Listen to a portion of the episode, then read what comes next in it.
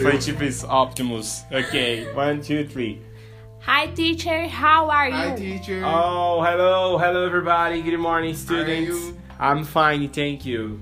I drink coffee in the morning. I don't drink coffee in the morning, but I drink tea. Okay, a moment. Coffee and tea, no people. Chocolate, please. I eat cheese in the afternoon. I don't eat cheese in the afternoon, but I eat bread in the ham. Bread and the ham, good. I like bread and the ham too, but I like more. No, no, forget it. I work with my father. I don't work with my father, but I work with my brother. Wow, I work with my family too, is good. I play the piano. I don't play the piano, but I play the drum.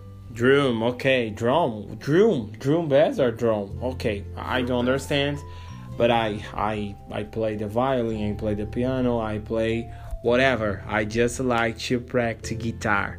It's very excellent. Okay, um, bye bye. Thank you very much. Bye bye. Thank you. Bye, Bye teacher. guys.